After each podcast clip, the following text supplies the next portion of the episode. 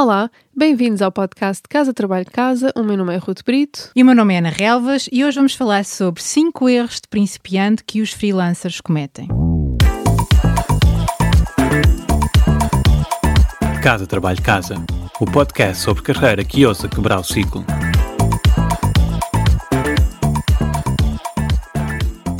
Temos vindo a dizer no podcast que freelancing já não é uma escolha alternativa e tem sido, tem vindo a tornar-se uma opção de carreira perfeitamente normal, tão viável como trabalhar por conta de outrem. No episódio, acho que foi no 59, partilhámos algumas dicas sobre como começar e hoje continuamos o tema, olhando para alguns dos erros comuns a evitar. Qual é o primeiro, Ruth? Primeiro é o, acho que é dos piores erros, é preços baixos demais, hum. ou até preço zero. Hum. Há uma tendência de oferecermos os nossos serviços quando estamos a começar ou numa fase inicial, porque achamos que é necessário para ajudar a arrancar um negócio, criar portfólio, etc, etc.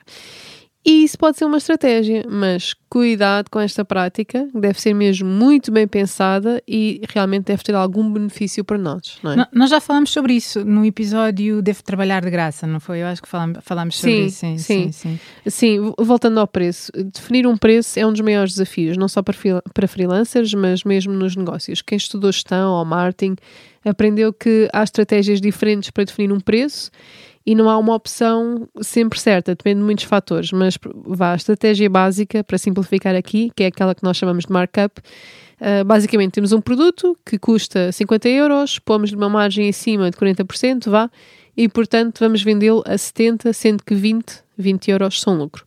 Mas para um freelancer não é assim tão simples, porque vendemos um serviço, não um produto, com um custo unitário. Ou seja, se quisermos colocar as coisas de outra forma, o produto que vendemos acaba por ser o nosso tempo, né? o nosso tempo, uhum. a nossa expertise. Uhum. E o, o, foco no tempo pode ser um bom ponto de partida para pensarmos na questão do preço. Por exemplo, quem se despede de um trabalho de full-time pode calcular o seu valor hora em função do ordenado que tinha e partir daí mas nunca esquecer que provavelmente vamos ter custos que não tínhamos antes, que são 14 ordenados e não 12, que recebemos contamos por conta de outrem, e que há toda uma série de proteções sociais para quem trabalha por conta de outra pessoa que no fundo depois perdemos e tudo isto tem de ser pago. Pago, pago por quem? Pelo cliente. Portanto, colocar uma margem de segurança em cima do valor hora que achamos que, que devemos cobrar. Depois, há todo um equilíbrio entre o valor que queremos ganhar e aquilo que o cliente está disposto a pagar, que é um equilíbrio que é sensível. Esta questão do preço dava um episódio inteiro. Aliás, dava um curso, hum. mas quero só frisar aqui um ponto importante. O que eu reparo é que freelancers portugueses, especificamente, cobram quase sempre um valor baixo demais. Mas tipo 90% das vezes. E isto acaba por tornar a atividade insustentável. Ou a vida. Sim, a atividade na que é a vida, uhum. não é? Uhum. Eu já tive esta conversa com imensos amigos meus e encorajo-os sempre a subir os preços, mas por norma encontro uma resistência brutal. Uh, não o fazem com receio de se tornarem caros demais, de perderem clientes, etc, etc. Muitas justificações. E o problema para mim é sempre um bloqueio mental. Portanto, ouçam o episódio 43 sobre mentalidade de escassez versus mentalidade de abundância, que ajuda muito nisto. E se só fixarem duas coisas deste episódio, que retenham isto. Primeiro, provavelmente cobras um preço baixo demais, aposto que sim. Segundo, o preço que cobras é uma questão de posicionamento, ou seja, o próprio preço comunica algo sobre ti ao teu cliente. Um cliente que paga 5 euros por um serviço não tem as mesmas expectativas que um cliente que paga 50 euros pelo mesmo serviço. E não é porque és mais novo no mundo de freelancing que és inexperiente ou que não tens algo valioso para oferecer. Pensa, o que é que o teu valor hora comunica sobre ti ao teu cliente? Vou deixar aqui uma pausa dramática. para o pensamento ser que é que o teu valor hora comunica sobre ti ao teu cliente. Realmente há mesmo muito a dizer. E acho que da mesma forma que fizemos um episódio sobre negociar um aumento ou uma proposta de ordenado, é capaz de ser interessante termos um episódio sobre precificação para quem é freelancer ou até mesmo para empreendedores com um negócio próprio. Tu focaste no preço por hora, mas há freelancers que cobram um valor não por hora, mas por projeto. Também vais falar um pouco nisso? Calhar podemos deixar detalhes para o tal episódio okay. dedicado a isto, porque quando falamos em cobrar por projeto, que é algo comum, claro, definir um preço é, é ainda mais complexo. Uhum. Eu acho que nós, como seres humanos, temos uma dificuldade gigante em estimar quanto tempo iremos demorar a executar uma tarefa. Aliás, este é um dos principais pressupostos do, do Scrum, uma metodologia ágil de gestão de projeto. E isto traz-me ao erro 2, que é não ter um âmbito claro o chamado scope. Muitas vezes o brief que vem do cliente é francamente mau e isso depois gera um desalinhamento de expectativas. Eu, por acaso, sempre me orgulhei de ser um cliente que escreve briefs hum. completos, com contexto, com listas de requisitos detalhadas, mas eu sei que isso não é o normal. Por norma, o cliente tem um problema, descreve-o brevemente e espera que o freelancer contratado o resolva, uh, ou que faça as perguntas que forem necessárias.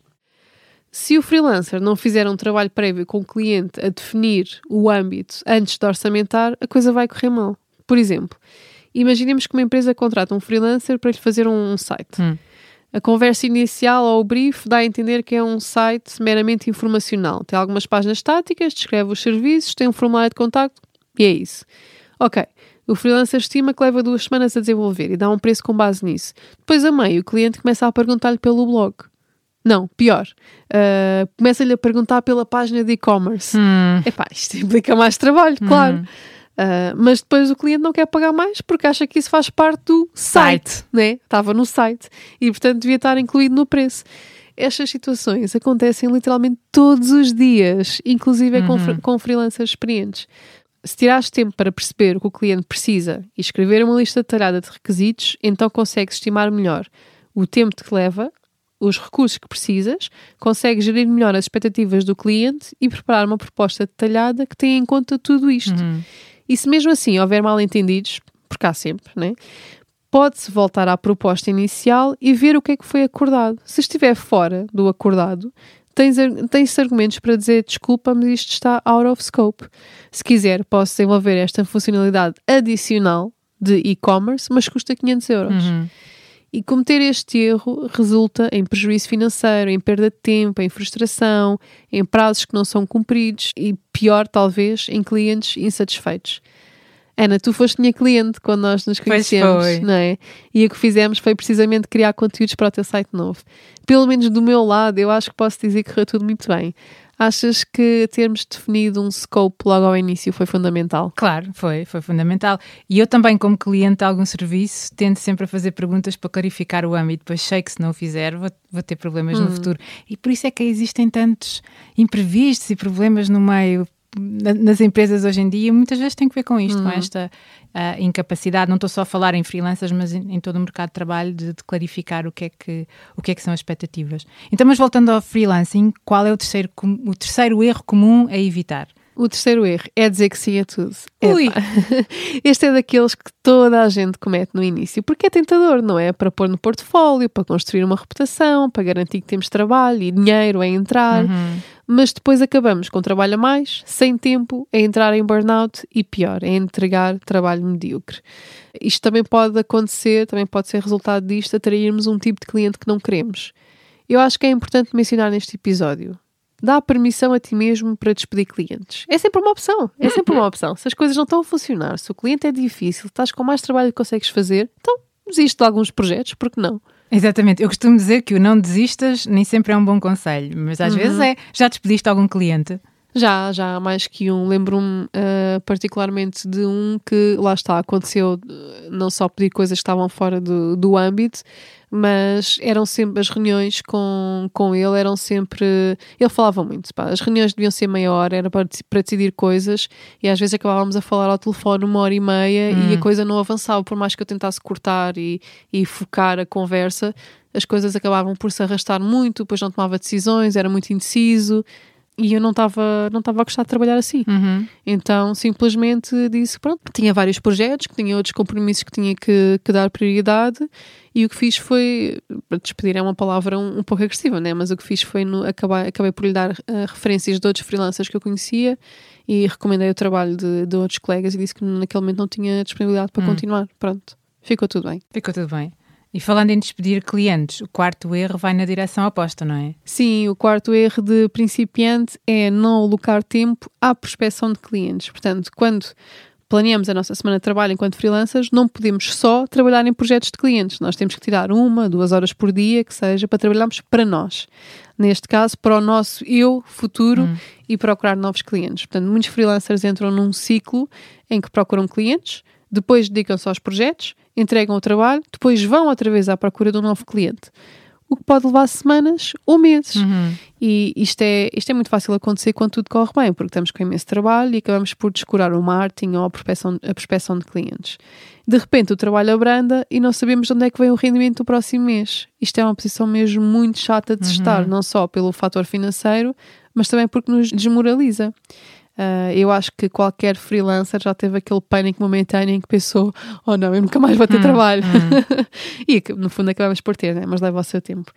E, e estar sob esta pressão depois tem outras consequências negativas, né? Começamos a aceitar tudo o que é trabalho, incluindo aos clientes, como já Uhum. vimos, orçamentos baixos, trabalho que não nos interessa. Portanto, a prospecção de clientes, ou o que em inglês se chama lead generation, deve ser um processo contínuo, nunca para. E ser freelancer ou trabalhar para nós próprios implica sempre um esforço acrescido para planear bem os nossos dias também. O quinto erro que vais partilhar tem exatamente que ver com a gestão de tempo, não é? Hum. Sim, é a má gestão de tempo. Portanto, não gerir bem o tempo é um erro, não só de novatos, mas uh, Ui. de experientes, né? Experientes. é um desafio enorme para toda a gente. Para quem trabalha por conta de outra, em está habituado a ter estrutura nos seus dias, não é? Uma agenda, reuniões, prazos de entrega, um chefe a pedir coisas. De repente, né, se essa pessoa se torna free- freelancer, passa a ter o dia inteiro por sua conta e depois do almoço bate aquela moleza, não há nada nem ninguém que diga que não se pode ligar a Netflix e quando damos por nós são quatro da tarde vimos não sei quantos episódios. Pronto. Agora, acrescenta aqui à perda de estrutura organi- organizacional a responsabilização da chefia o facto de se trabalhar em vários projetos ao mesmo tempo. E isto são condições muito propícias para que se perca a motivação, ou o trabalho depois começa a invadir a vida pessoal e vice-versa, a produtividade sofre, não sobra tempo para a prospeção. Portanto, é, é mesmo necessário montar uma série de sistemas que nos mantêm produtivos ao longo do dia para que a disciplina surja com esta estrutura. Não se pode depender da motivação ou da inspiração, é, de- é da estrutura. Esta é uma das competências mais essenciais nos dias de hoje, a autogestão, o self-management. Isto também dá pano para manga, dá. é importante para toda a gente, não é só para freelancers. Eu, eu tenho uma, uma palestra inteira sobre self-manager. Caso alguém esteja à procura de oradores para eventos, eu estou super ansiosa por falar sobre isto. Então, depois da, da promoção para uma TED Talk inspiradora da Ruth, ah, Expectativas elevadas já, Expectativas vamos baixá-las.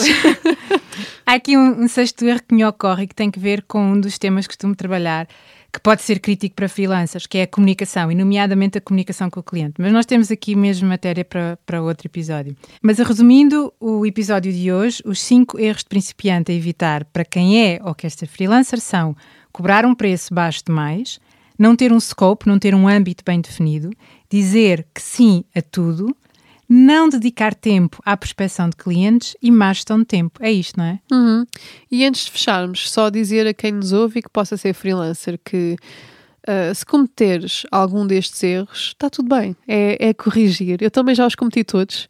Aliás, de onde é que, de onde é que acham que veio a inspiração para este episódio? Veio, veio de erros que eu cometi.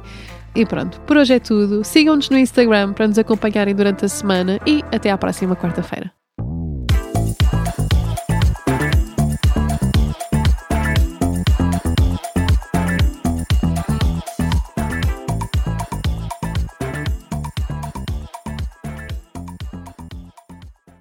Sabias que já podes apoiar o nosso trabalho? Se és um ouvinte fiel do nosso podcast, convidamos-te a subscrever o Casa Trabalho Casa Premium.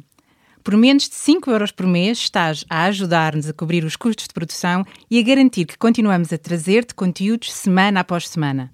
E para agradecer o teu apoio, preparamos três vantagens exclusivas. Primeiro, ouve o podcast em primeira mão.